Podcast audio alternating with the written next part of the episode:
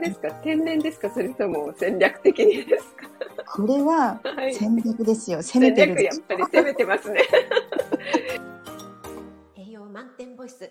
栄養士食味の大人の給食室ハマミンの 休みの日にダラダラしてしまうのはどうしたらいいでしょうかっていう質問に、ノリさんがバッサリ、そんなの私に聞かないでくださいって言った時にも う、もう爆笑しそうになっちゃって、もうマスクの中でもう笑いこらえるのに大変なんですけど。ありがとうございます。あれ本音ですよね、本当に。本当ですよね。私が聞きたいぐらいだわと思って。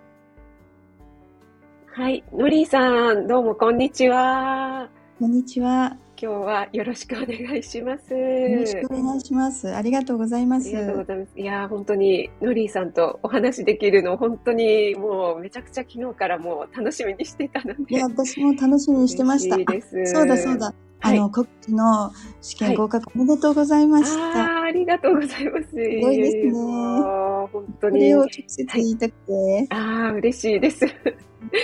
ありがとうございます。もうそのノリーさんのね、もうパーソナリティ性というか、そのノリーさんっていうね、もうそのものが、なん、なんでしょうね、その魅力がこう、だだ漏れてるっていうところを今日、今日は深掘らせていただきたいなというライブに、ライブじゃない、コラボだ、したいと思いますので、よろしくお願いします。よろしくお願いします。はい。ではですね、あの、もしかしたら、ご自身の配信でもされてたり、あとコラボでお話ししてるかもしれないんですけども、Nolly さんがですね、なぜ看護師を目指そうというか、看護師になろうと思ったのかということをちょっとお聞きしたくて、確かあの、私の記憶が間違いでなければ40代で志したというふうにお聞きしたと思うんですけども、ま、大大丈夫ですか？ですね。えーっと、具体的には30代後半に循環の、はい、循環護士の学校に行き始めたんですよね。ああ、そうなんですね。性看護師の学校に行ったのは40歳からですね。循環護士を働きながら循環護士を取って、はいそれから本当は進学する気はなかったんですけど、はい。なんか進学することになっちゃって、それへでえ。からまた働きながらですけど、はい。性看護師の学校に行って資格を取っていう感じですね。へえ。そうすると、通算何年ぐらい学校に行かれたんですあ、かそうですね。通算5年は行ってますね。5年ですか？ね。はい。その時って、ね、もちろんお子さんもいらっしゃいましたよね。あそうです、そうです。ねえ。いや、それはもう働きながら勉強もしてで、もう私もね、経験があるので、もうめちゃくちゃ大変だと思うんですけども、それをなぜね、あの、じゃあ今から看護師って思ったのかっていうところをちょっとお聞きしたいんですけども、よろしいでしょうか？はい。はい。うまくまとまってるかどうかわからないんですけど、はい。いくつかポイントがあって、はい。一つは全然看護師じゃなかった、そういうこと考えもしなかった頃に、はい。どうして日本人女性はうん。あの大人になってからまた勉強しないのって言われたこととか、ああ、それはどなたに、えっとフィリピンの、ええ、えっとその方も40代で女性ですけど、はい。あのこちらの国立の大学に留学してきてるええ女性とええたまたま知り合って、その人から、ええええ日本女性ってみんな学歴高いけどその後はい勉強しないよね、とか言われて、あへえーそんな風に思うんだとかちょっと不思議になるほど不思議っていうか、ええそれもちょっと刺激にはなってたと思うんですよね。あそうですよね。そういう海外の方からの視点っていうのまた刺激になりますよね。そううん。あとはそれからしばらくしてなんかそういうので頭の中もちょっと気持ちの中ではそういうのもあったと思うんですけど、はい。そういう言葉をこうキャッチしやすくなるというか、うんうんうん。でその後またあのハーブとかちょっと飲んでた頃にはい。ハーブの先生からはい。あのーえっと私なんかその時大学生になりたくてなんかした仕方がなくなったんですよね。それでノリさんが？はいそうです。そうですうんうんうんうんそれでそのハーブの先生アメリカハワイに在住の先生だったのではい。もしあの私がなんか大学で勉強するとしたらはい。これから何を勉強したらいいですかって聞いたんですよ。はい。そしたらまあ心理学とか私興味ありますけどって言ったら、うん。その先生が言ったのはもう日本人の女性本当に理系が少ないからうん。あのなんか理系に関わること生物に関わることがいいんだけどうん。獣医学科とかはまあ難しいかなって言われたのでうん。うん。うん。それで私は身近にそういう学部も大学もないしと思って、うん。でなんかその先生、まあ、日本人ですけどうん。その医療系のとかあの理系の学会とかで行ったらうん。しあの記者いろんなところの記者がこう各国からアメリカ人とかもいろんな欧米の人たちが取材に来てるけど、うん。大体記者の人は理系理系の学会には理系の学校を出たりとか、うん学部を出た人が来るんだけど、うん。日本人は文系の人が来るから。ここら辺ちょっと説明に困るんだよねみたいなことを言言われたことがあるんですよね。うんうんうん。その先生はそれその先生のそういう見方なのでうん。本当かどうかわかんないんですけど、うんうんうん。またちょっとそれにもなんかちょっと刺激されて。でそれでその当時35 35歳はもう過ぎてたのではい。その当時35歳過ぎた女性で正職員で働くって難しかったんですよねあんまり広告がなくて、はい。はい。それではっと思ってはい。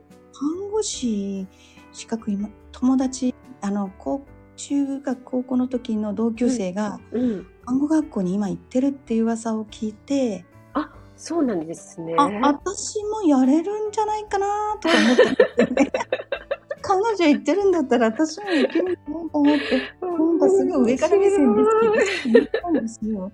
それで えーでなんかそういう方法を考えてそしたら理系かもしれないし理系はもう数学とか全然ダメなんですけど、入り込めないかなとか思ってはい。ちょっとそう思ってちょっと長くなりましたけどすいません、えー。その建物もですねいそれで色あ家を買ったからちゃんとはい。ボーナスのあはるい。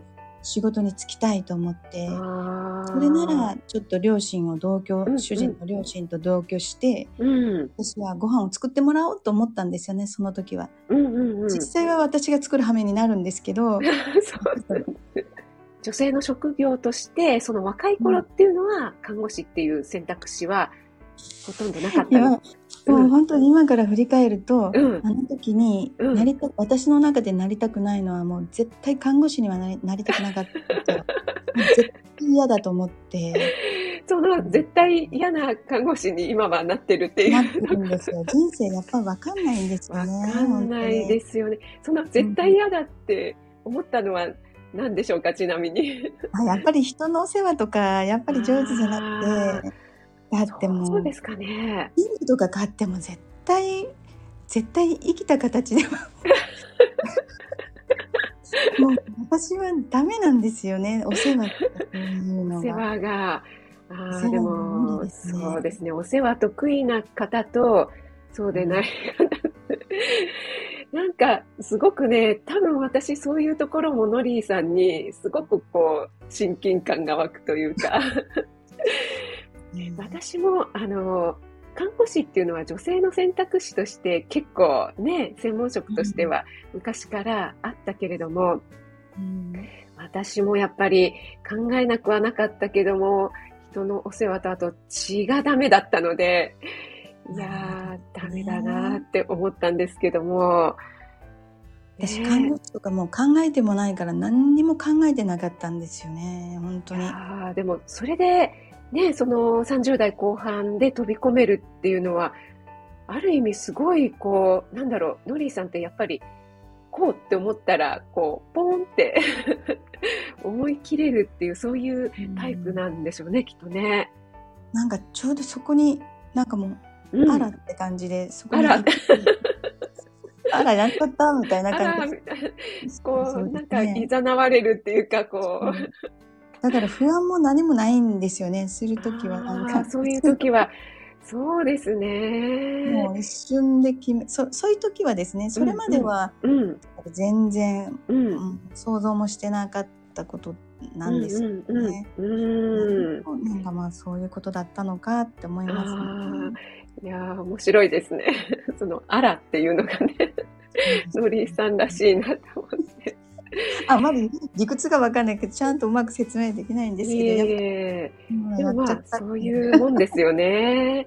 いやでもうん実際にそうなんかいろいろいろいろ重なってあららって思ってたらこう決めて走り出しちゃったっていうところね今おっしゃった通りあるこあると思うんですけどもうん。やっぱりそうは言っても看護学校時代とかねはいあの国家試験とかもやっぱり大変だったと思いますし、えっと、そういったね、うん、看護師にその絶対なりたくないって思ってたっていうのを今お聞きしたので、実際にね、こうやってみたはいいけども、いやー、やっぱ大変だったなーっていうところと、あと逆にあの、やっぱり良かったなってやりがいみたいなことがあったらね、その両方を聞かせていただければなと思います。そうですね。うん。えっと、それに関してやっぱり同居してた両親とかがあまり理解がそこら辺はなかったので、そうですよね。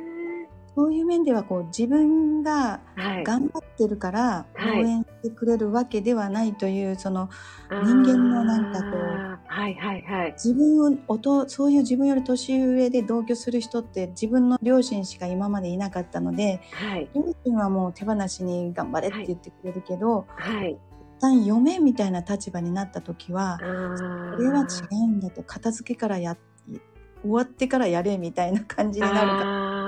あーやだーという、え、やってくれないんだ、みたいな。あーそうですね。それは。そこら辺もあって、はい。子供たちにもちょっとそこら辺は、あの、うん配信の中には今までしてないんですけど、はい結構辛い思いもさせてるところはあるんですよね。あ、お子さんたちにですか？そうですね。その頃、おいくつぐらいだったんですか？えっと、下の娘が小学校に入るときに、うん循環の学校に私が通い始めたので、あまあそれはそれはその、まああのまあ主人の両親との考え方の違いみたいなものですね。ーはい。看護学校っていうもの、なぜいあの、なぜ主今、婦が働くのも反対なのに、なぜあ学校とか資格とか何をやるんだっていううわー。思いのところですね。ねえ、その、あれですよね、ジェネレーションギャップというか。そうですね。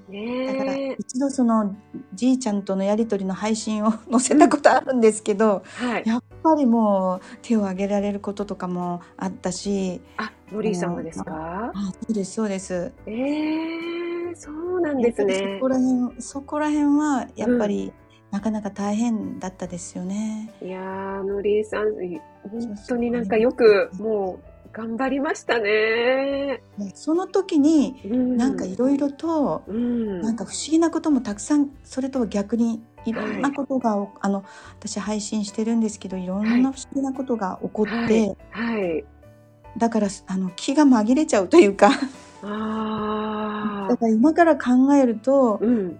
ああやっぱりなんか誰か助けてくれてたのかなと思いますね。ああ。それででも、くじけそうに なったこととかってありますか？やっぱり、なんかノリーさんの性格だと、もしかしたら私もそうなんですけど、なんか一度決めたからもう意地でもこうなったら 最後まで資格取るまで頑張るみたいな感じで頑張られたのかな？なんていう勝手に思ったんですけど。一度一度は看護学校も実習に入る前に、はい。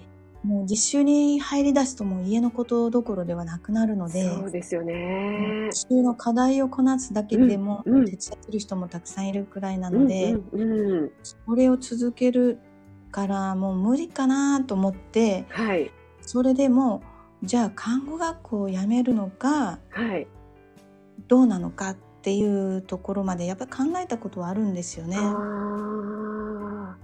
あそれでその時にもう本当に悩んでも仕方ないしと思って、あ。はい。そしたらちょうどまあ私が病院の駐駐車場から病院に行くまで働いてる、その時働いてたですね。はい。病院の駐車場までちょっと距離があったんですよね。5分ぐらい歩かないといけないんですけど、はい。後ろからちょうどちょっとあのみ直接上司になったことないけど見覚えのある上司が来てはい。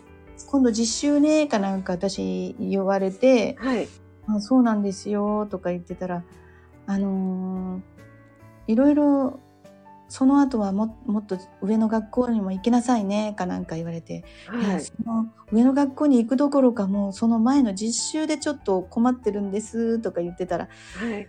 あのその上司がはいあ。の私ね500円ハゲができたのよかなんか言ってあそれぐらい使ったりいろんなあるからはい。まあど行っても行かなくてもそれぐらいハゲるぐらい500円玉ぐらいのハゲができるんだったら うんやっ。ちゃった方がいいわよって言うからああ、それ女性の方です。あ女性ですねあなんかもうやっちゃった方がいいわよどうせハゲるんだあ、からどうせあげる。で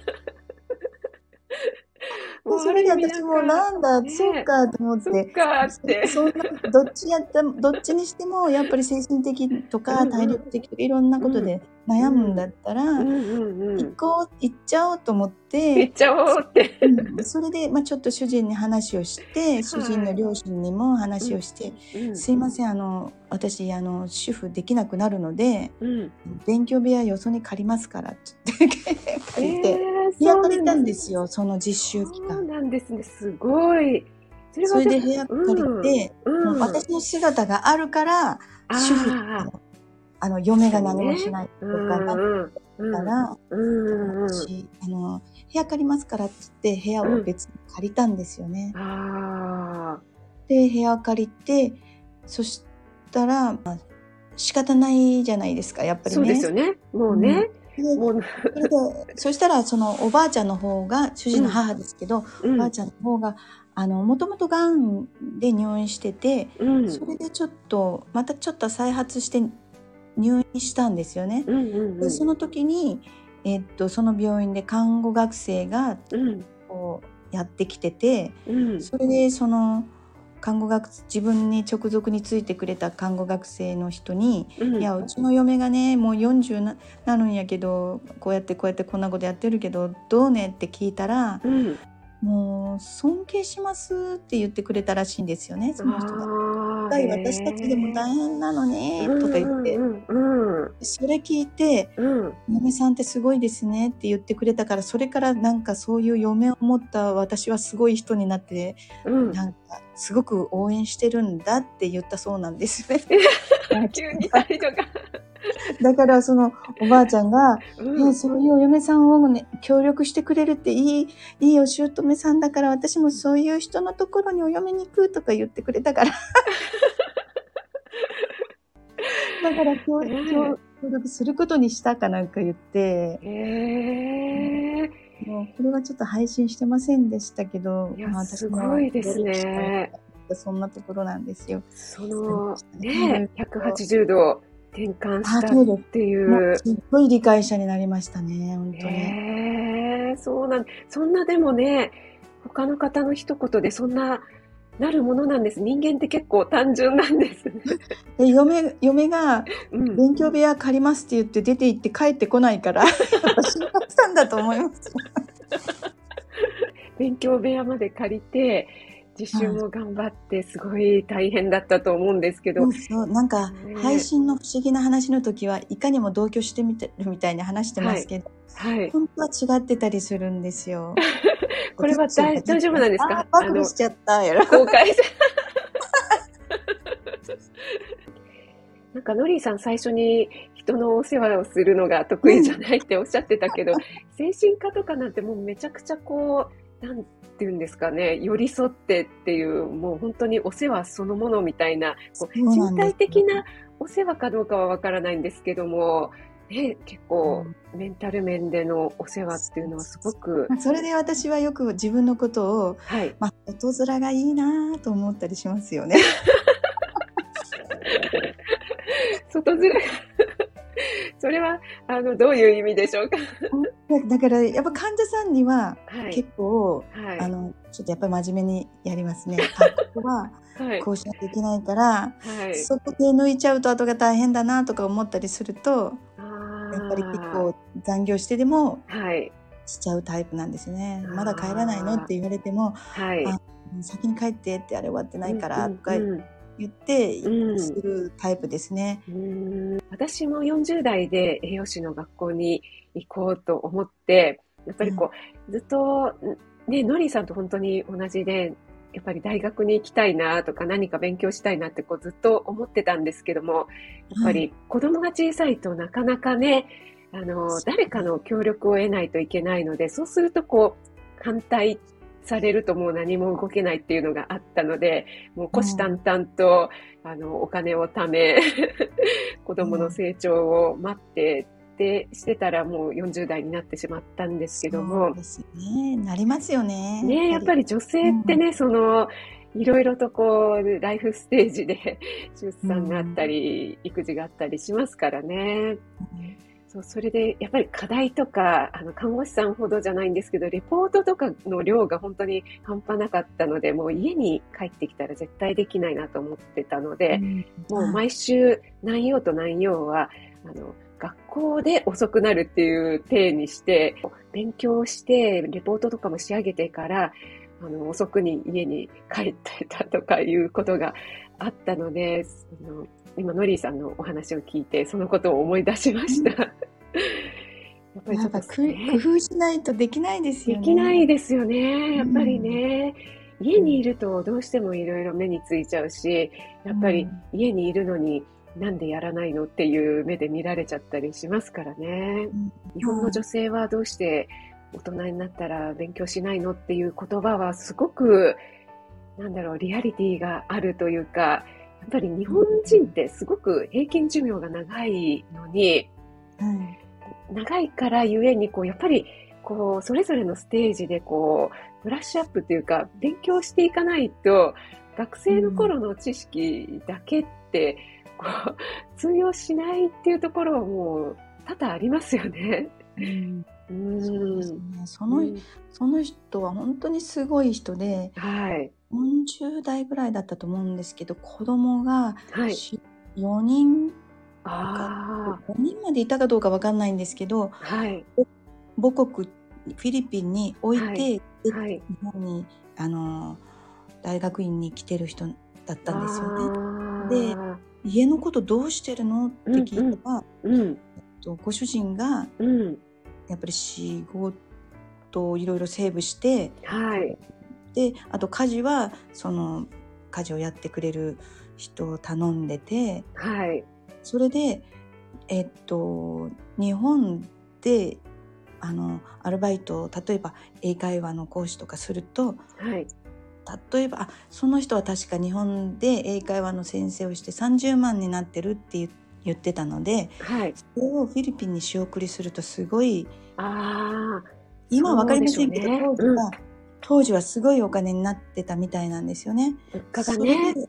そうん。それで子供たちをうん。アメリカの大学に行かせるって言って、なんかいろいろと計画的に、まあ、はい。だから子供最初の子最後の子供を産んで、うん。何ヶ月かしてもうすぐ来てるみたいなんですよね。へ留学が決まってたからって言って、え。だからもうすっごい計画的にいはい子育てっていうよりも子供をいろいろこう勉強させるとかっていうのもうんうん家族うん。ぐるみでそうやって計画立てるんだなとか、あうんちょっとあ。私の平凡なはい。の家庭で育った平凡な割にはわちょっと違うわーと思って。そういうのなんかカルチャーショックっていうのはありますよね。結構海外の方とかの方がね、そういう方が多いですよね。日本はちょっとまだまだそういう面では遅れてるのかななんて思ってしまいますが。話がすいません。飛ん。じゃっはい、いて、えいえ。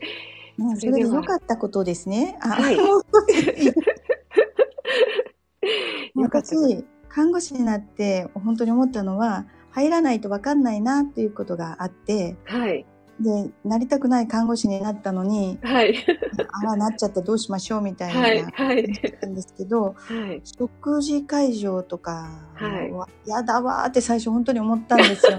そんな勝手。に食べてちょうだいよって思うけど、もうどうして口を開けないのとか、まあ、そこら辺からなので、はい。そうやっているうちになんか、はあのじ私のこう先輩とかは上手に食べさせてこうちゃんといいんですね、はい。私が食べさせるとゲホゲホってなるけど、はい。コクンコクンってなんかすっごくリズムよくやったりとか、うんうんうん。な何が違うんだろうなと思ってて、はい。結局ここら辺がまあやっぱりそのお看護師とかのまあそういった勉強のに興味が出てきたっていうあことなんですよーね。それは実習の時ですか？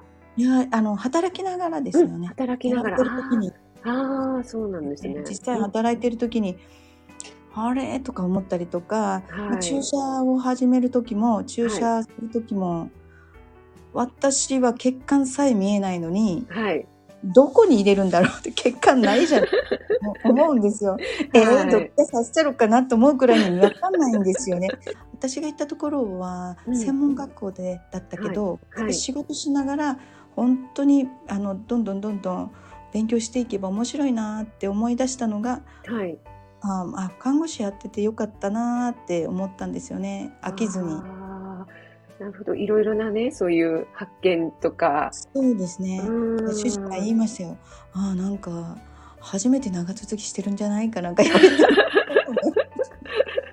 ノリーさんにあの、今時のね、あの、はい小中高生のなりたい職業ランキングというのに、えっと、は看護師っていうのが上位にランキングされてるんですよね。これは今時じゃなくて多分もうちょっと前からそうだったとは思うんですけども、うんつい最近も私朝ライブで配信させていただいたんですけども、ちょうど2021年とかな、どこか第一生命だったかなの統計だったと思うんですけども、小中高生の女性、女子ですね、の、うんえっと、看護師になりたいっていうのが、と、各世代でぜ2位、全部2位だったのかな？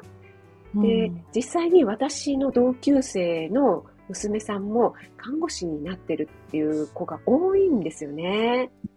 うん。でやっぱりこう、女性の職業としてはこう、資格職業だし、なんだろう、お給料もやっぱり OL さんとかよりはいいし、まあ、ちょっとブランクがあってもまた働けるしっていうようなこう、何か手に職とか安定志向とかそういうのがあるのかななんて思ったりもしたんですけど、ノリーさんから見て、その子供たちのなりたい職業に看護師が上位にランキングされてるっていうのをどう思われますか？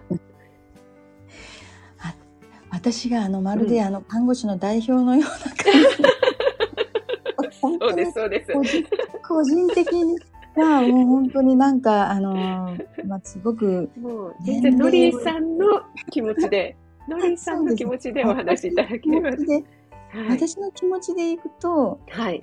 そのしあのそうですね仕事的には私は悪い仕事ではないと基本的には思ってるんですよね、はい個人的にはですね。はい。はい。皆さんが看護師になりたい理由とかでおっしゃってるはい。理由に関してはもうはいまさしくそうだなと思いますね。はい。やっぱり私もこの年になってまたちょっと仕事やってみようかなと思ったらうん。とかなんうん。か資格あるんだからもったいないわよとかって言われてはい。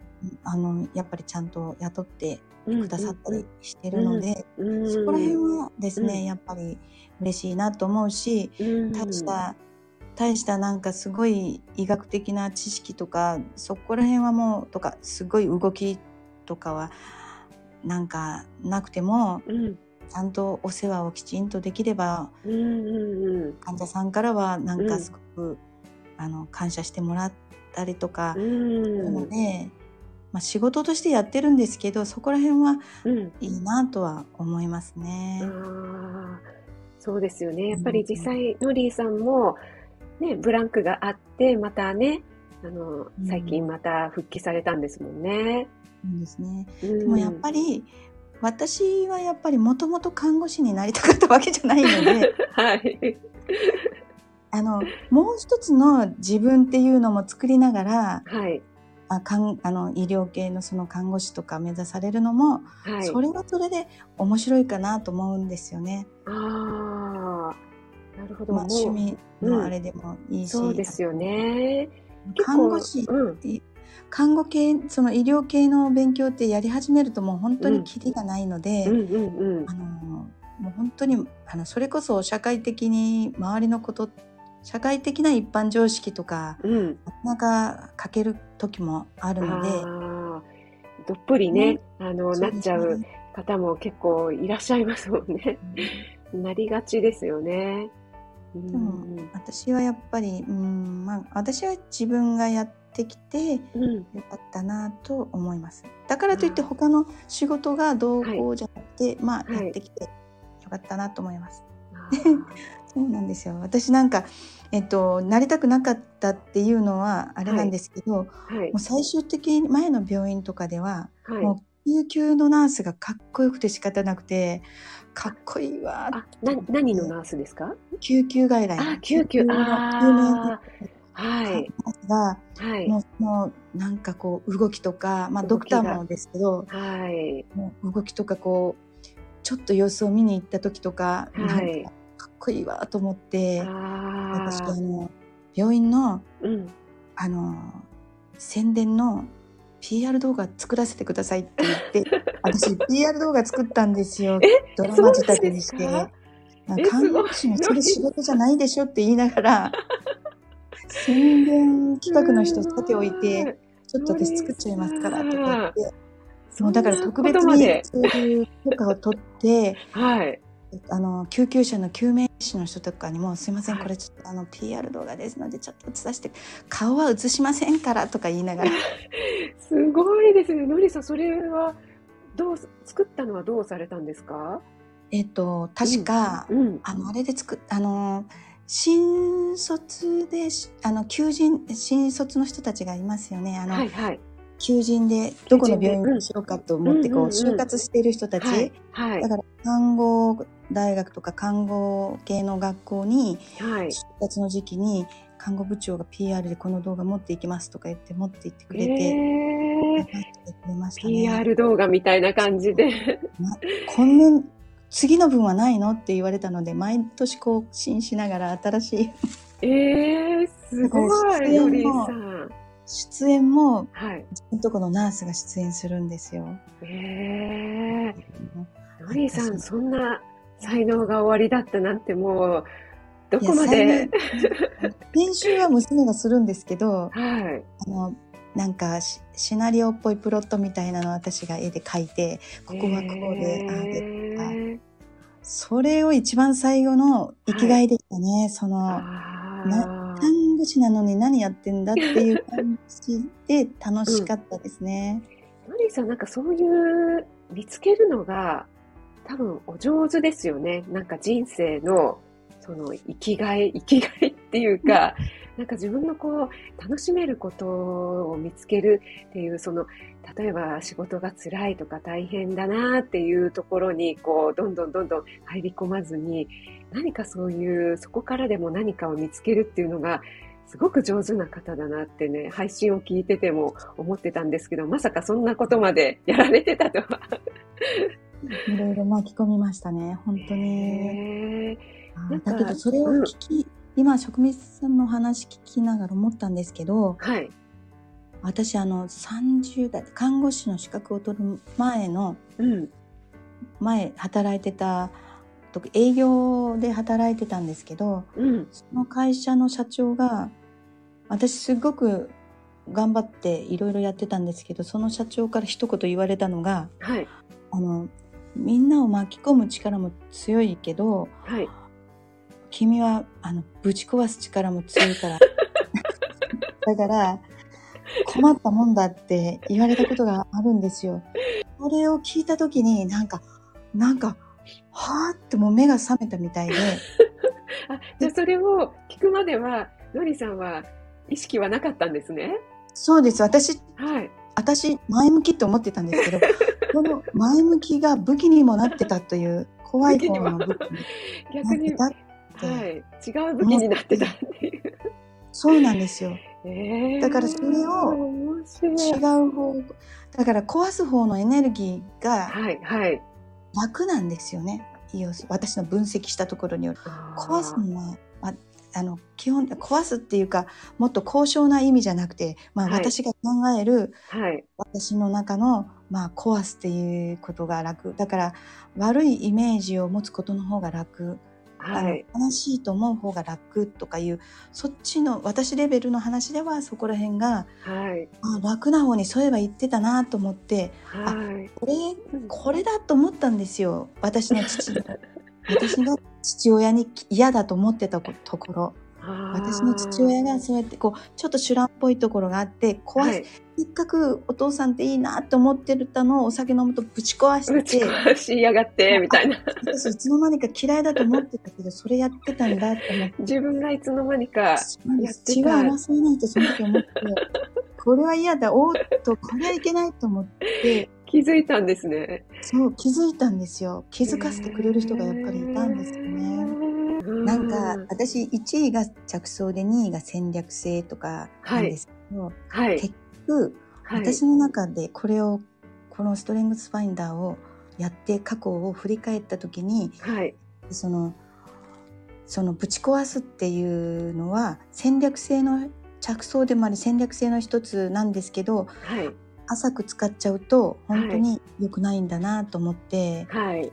これはおっとっとみたいな感あじで やっぱそこから看護学校に行き始めて看護師の資格を取ろうと思ってするとあ、はい、もう私の今までの価値観なんて本当に全然通用しない世界だったので、うん、私が40歳なんですけど20歳のあなたはなんてそういう言葉遣いを目上の人にするのなんていう価値観はもうまるでない世界なんですよ。はい、たちの人にうん、先輩を教えてくださいって言って、はい、えー？って言われて、はい、その分こういうことやります、ああいうことをやりますって言って、もうごまもすらなきゃいけないし、はい、私、あの、コミュニケーションとか社交性はもうに、最下位に近いくらいのこの社交性のなさなんですけど、そうなんですか。それをはい、上位に上げて、うん、上げて、本当にこの人から学ぶにはこういう、こういうことをしなきゃいけないんだって思うくらいに、だから価値観全部変わっちゃった時期ですよね。えーじゃあもうそこでもうもう本当に看護以外のことの学びがすごかったですね。すごかったですね。やっぱり、ねえ私、あの、その看護師になってよかったっていう一面はそこですね。やっぱり。だうんから、やっぱりその、なんでしょうね。そこもまたそのフィリピンの女性につながりますよね。こう女性がね、やっぱりこう、どんどんいろんなねあ、ところに出ていって、こう、見聞を広げるって大事ですよね。狭いところに、だけにいずにっていうね本的。な自分は変わらないとしても、うんうんうんそこでやっぱりちょっと進化うん。するというか、つやっぱり自分が通用しない世界に行くっていうのも、うんあありがたい経験だなって今から思います。確かにそうですよね。ちょうどそのストレングスファインダーの話になったので、はいえっと、ノリーさんはい1位が着想ですか、ははい。と、2位が戦略性。戦略性。はい。これ大丈夫ですか？あの、個人情報ですけど。あ、もう全然私公表してますから、あ配信で。大丈夫です すごく、はいあの、なんかこの、この配信を、私のストレングスファインダーを配信したのは、すごく上位なんです、私の中で。聞いてくださってそうなんですね。じゃあ皆さん、私のすごくノリーさんノリーさんに興味があったんですね。うん。でも私も一緒で1位が着想で2位が最上志向で3位が学習欲はいなんですけども、そう同じね1位が着想持ち同士ということで そういうところもなんかノリーさんとねなんか通じるものがあるなーってなんかお会いしたこともないんだけどなんかねこうビビビってくるものがあるような気がしていたんですけどもその、うん、ノリーさんうの発想っていうのは、どこからね、生まれてくるのかなっていうのをね、ちょっとお聞きしてみたかったんですよ。発想というあのいいイメージの言葉で言ってくださってありがとうございます。なんか人よりもはい。ちょっといいこととかちょっと変わったことは言いたいぞみたいな格好もあるんですよね。あ、わかるわかる。る。すごいわかります。平凡って思われたくないなとか、なんかそういうところは心の中ではあるんですけど、でもそれだけでもなくて、なんかやっぱりちょっとこう、うん。あの自分で普通と思って言ったこともちょっうんとあれって思われ、思っていただくこともあるみたいで、あこれは訓練のたこういうあの下心のような訓練の賜物とか そういう人ももともと持ってるからなんかそこら辺はちょっとよくわからないんですけどーなんかでも今、はい、共感でしかないですね、私は。発想はやっぱり頭の中かなってなんかあ頭でなんか巡ってる感じはあるしーうん。なんか全然そんなの関係なくてポンとポッと浮かぶこともあります急よね。にね、ありますよね。なんかそうじゃないかなと思ったりはい。するんですけど、はい。うん、負けず嫌いに人と違うことが ああ、やっぱりノリーさんも負けず嫌いということで、うん私、自分が負けず嫌いなのかどうかっていう自覚はないんですけども、今のノリーさんのそのお話を聞いてたら、なんかもう、ああ、私とは全く一緒やと思って、もう共感でしかなくて。もうもうあの正直なところですよ。本当に全然何も計算してないかっていうと本当に嘘になる部分もあるので、はい、はい、確かにやっぱり戦略立ってるっていうところもはい。あるし、本当にのところもあるし、でうあまくそれこそ、はで私ストレングスファインダーをして木村はい。直樹さんにいろいろこう解説してもらって、あもうこれは収穫だったなと思ったのがあ、はい、であの私この上位の10位にもうほとんど実行力がないんですよね。実行力。実行だから発想しても形にする力が、ないんですよ。あー。はい、で9位にやっとアレンジがあってはい、それだけですねって木村さんも言われるんですけど。はい、で木村さんのところで学んだのははい、ないんだけどじゃあそれをどう形にするかっていう方法。はい、やっぱりじゃあこれを使ったらどうかとかいうそのもともとの資質私もいろんなこと発想するけどはい、発想とか着想は面白いかもしれないけどはい。なん、か形にしたものって本当にないなとか思ったり、はいそれとか逆に看護師とかいう世界にその枠の中に入ってそこで頑張ったらその枠の中で形を作らせてもらってるとか、うんうんうん。そういうのではあるなと思ったりして。のりさんにすごく共感したのが、よくね、私も配信のコメントで、あの、戦略家やな、みたいな感じで書かれたりとか するんですけども、それをね、あの天然でやったことを、そういうふうに書かれるっていうことがあったりすると、あ、そうなんだと思って、あ、これ別にそういう意味でやったんじゃないんだけど、あ、そういうふうに捉える方もいらっしゃるのか。じゃあ、これはちょっと、これを活かしたらなんか戦略になるのかな、みたいな、うん今度はそういう感じで、そこから、あ、じゃあちょっとあの、戦略的に使ってみようかな、みたいな、うんうんうん下心も出てきたりとか、その両方ですよね。あーもう職務さんでも楽しいですもん。ありがとうございます。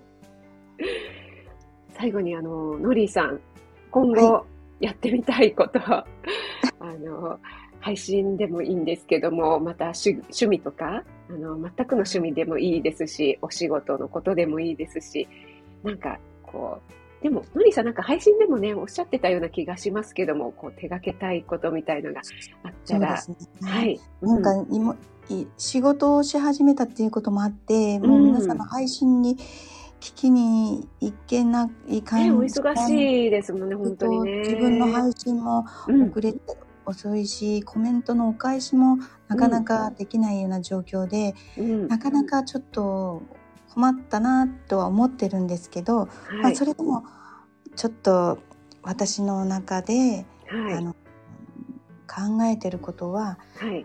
4月になちょっと準備をするんですけどはい。働きながらやりたいことを進めていける方法を今ちょっとまた戦略立てて戦略立ててる。4月ってのり方さんももうすぐじゃないですか。なんかあの自分の生活をちょっと変えていかないとはい。何もできないなと思ってちうんうんうんょっとそれをちょっとちょっと変えていってあのつあの計画もいろいろ少しずつでも進めていきたいなということとはい。英語とかに関してははい。ちょっと、まあ、今年中か来年ぐらいには私ですねあのみたらしさんの配信で、ペラペラ英語を喋るのがもうあのあれ面白いですよね楽しそうだなと思って。ね。ねそうえで。すよね。うん。でもこのノリーさんのこの間に 間があるじゃないですか。あのノリーですっていう、ここれにあの魅了されている、なんとかだけんねっていうね、これに 魅了されている方がもうね、多々いらっしゃるのでね。ねもうそれは、はい職味さん一人で大丈夫です。ありがとうございます。ですね。私あのまああのちょっと笑笑われるかもしれないんですけど、はい。まあまず食洗機を買う。すいません。笑われるかもちって笑い。もうい4き月なり笑っちゃい1ました日になったらはい食洗機を買う。そうなんです。